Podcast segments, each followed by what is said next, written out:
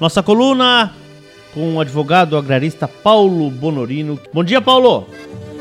Bom dia, Leôncio. Bom dia, ouvintes do programa Alma de Campo. Espero encontrar todos bem. Bom, hoje eu quero falar um pouco sobre a operação Declara Grãos, essa operação aí da Receita Federal do Brasil que já vem em andamento faz algum tempo, né? Há mais, mais de ano já, mas ainda vem tendo repercussão, vários contribuintes aí, produtores rurais, vêm recebendo a correspondência pelo correio, a cartinha, solicitando e dando prazo de 30 dias para que eles possam fazer uh, a regularização né, de supostas inconsistências aí nas, nas declarações de imposto de renda pessoa física dos últimos cinco anos. Então, primeiramente, é bom destacar que uh, essa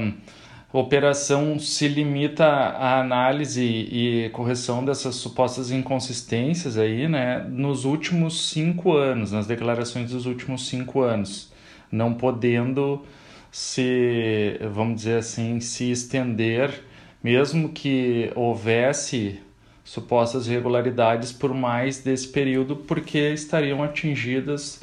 pela prescrição, né? Esse instituto jurídico da prescrição, então, limita aos últimos cinco anos. E a análise da, da Receita Federal é sempre visando, vamos dizer assim, apurar-se por trás daquela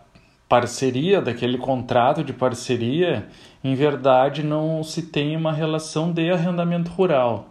E, e essas, uh, essas documentações, não só o próprio contrato, mas as notas e evidências daí de despesas, né,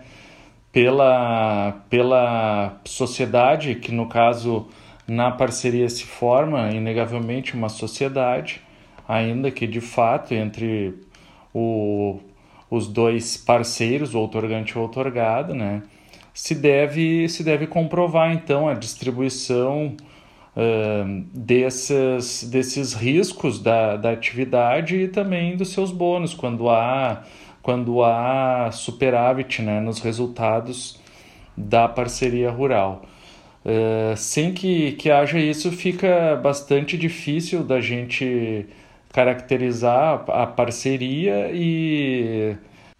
a Receita Federal acaba entendendo pela falsa parceria, pela existência então de uma falsa parceria que na verdade estaria mascarando um contrato de arrendamento, né? Uh, outra questão bastante relevante de comentar é que essa autorregularização ela também tem uh, condições mais vantajosas. Uh, claro, na, na teoria, né, a ponta do lápis sempre deve ser exercida e com muita prudência, muito arrimo aí pelo produtor, juntamente com o seu contador ou os profissionais aí que, que cuidam dessa parte financeira. Mas existem vantagens na, na, na multa a ser paga, os valores são diferenciados, são reduzidos, né, os percentuais de multa também, para quem faz a autorregularização e a possibilidade de parcelamento aí em, em vários meses né, dos valores aí que forem obtidos, né, uh, supostamente por por essas essas autodeclarações aí. Provavelmente haverá valores a pagar a recolher pelo contribuinte, pelo, pelo produtor rural, mas a chance ainda, além dos descontos e tal, há a possibilidade de parcelamento dos valores. E é, inegavelmente que há, há uma vantagem final também, que é a própria, vamos dizer assim, situação de regularidade do produtor, né, evitando que, que tenha seu nome cadastrado no CADIM, que é o cadastro de inadimplentes aí,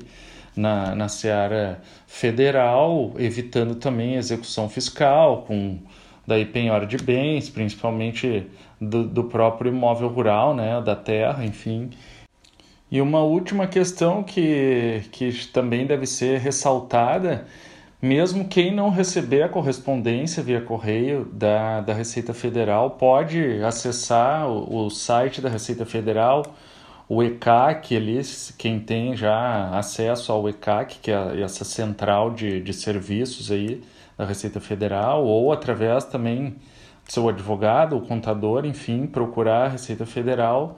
e pode promover também a, a, a autorregularização mesmo não tendo recebido né, a correspondência formal da Receita Federal do Brasil. Então, meus amigos, por hoje era isso, fico por aqui, me despeço desejando a todos um bom resto de semana e até a próxima.